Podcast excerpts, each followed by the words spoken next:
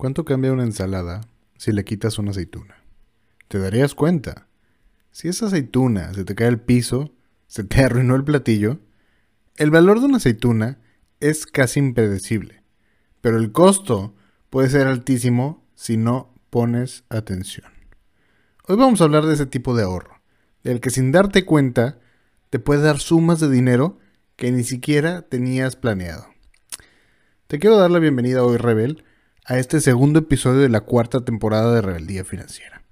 Te invito a que me sigas en mis redes sociales como Rino Ramírez Ayala o Rebeldía Financiera en Facebook, Twitter, Instagram, YouTube, Spotify, la que tú quieras.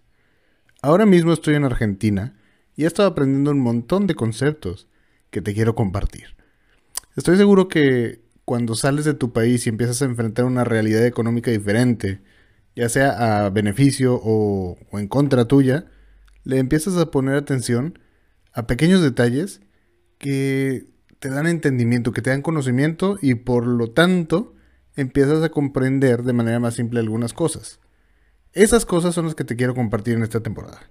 Así que quiero que te quedes hasta el final, pues hoy hablaremos de cómo el ahorro aceituna, que es un concepto muy simple sin una fórmula muy complicada, puede tener un impacto que te ayudará a entender de una manera más realista, simple y directa tu relación con el dinero. Sin más por el momento, rebeldes. Bienvenidos a la rebelión.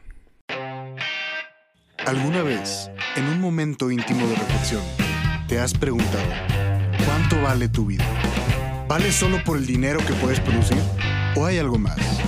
Si en ti existe un llamado a rebelarte contra toda idea implantada sobre tu propósito, quédate si te hicieron creer que no eres más que tu trabajo, tu cuenta bancaria, lo que cargas de efectivo en la noche y no estás de acuerdo con lo establecido, entonces, bienvenido a Rebeldía Financiera. Únete a la rebelión. Si alguna vez has sentido que no tienes dinero para ahorrar, porque no importa lo que hagas, no hay manera en la que puedas reducir los costos de tu estilo de vida y tu ingreso sabes que no va a aumentar, déjame te cuento una historia. Hace más de 30 años, American Airlines estaba enfrentando problemas con sus estados de resultados y tenían que reducir costos. En ese momento no podían despedir personas, pues el sindicato no se los permitiría. No podían cerrar operaciones porque pues, su empresa iba a cerrar. No podían subir el precio de sus vuelos, puesto que las personas los iban a abandonar en un momento, ¿no? Entonces, su solución estuvo en dejar de servir en las ensaladas una aceituna por pasajero y se ahorraron una fortuna anual. ¿Cuánto? Pues bueno, poco más de 40 mil dólares de 1987.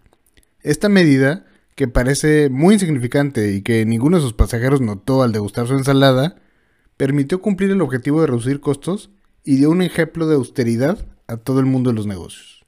Sé que 40 mil dólares hoy no suena como una suma que salvaría una empresa, pero en su momento fue tan drástico que casi todas las aerolíneas empezaron a adoptar ese tipo de, ahorros. Algunos empezaron a hacer eh, reducciones en el peso de las maletas para ahorrar gasolina, algunos en ahorrar el tipo de uniforme que utilizaban para reducir costos de las empresas, un montón de cosas, de pequeños detallitos que fueron haciendo que las aerolíneas comenzaran a tener mejores rendimientos como empresas.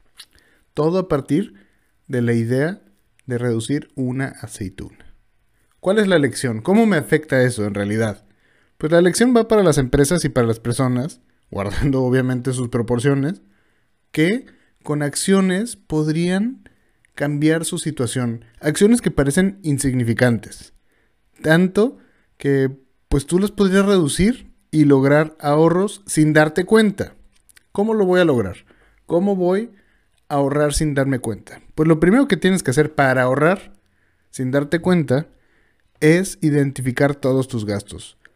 Todos tus gastos. O sea, lo que te gastas en la calle, lo que te gastas por internet, lo que te gastaste en efectivo, lo que te gastaste en tu tarjeta, las membresías que tienes de Netflix, Amazon, Star Plus, todos los que tú quieras, Disney Plus, y los gastos que están ahí sujetos a tu tarjeta como los propios seguros y los pues todo lo que se está metiendo ahí, ¿no? Todos tus gastos, en serio, identifícalos. Una vez que ya los tienes todos, entonces vas a poder ver cuál es la aceituna que le puedes quitar a la ensalada. O sea, un gasto que ni siquiera notarías si lo dejas de hacer. Y ahora, este es el truco. No solo se trata de dejar de gastar ahí y gastarlo en otro lado.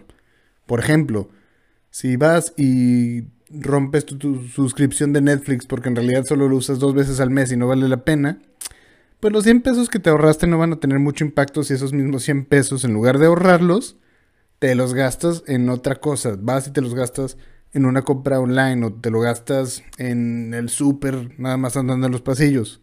Se trata de identificar esa aceituna y guardarla en un instrumento financiero. Y por esa aceituna me refiero a ese pequeño gasto que hubieras hecho sin que te dieras cuenta y conscientemente separarlo y de esa manera comenzar un ahorro.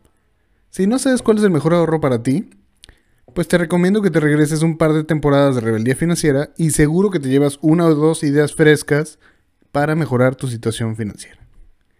Y eso es todo lo que te quería compartir el día de hoy. Un concepto así de simple, así como identificar tu aceituna. Cada que yo te diga identifica tu aceituna, me estoy refiriendo a que veas todos tus gastos, veas cuál puedes eliminar de tu ensalada y te ahorras una fortuna. Y no te lo gastes. No se trata de agarrar la aceituna y tirarla al piso.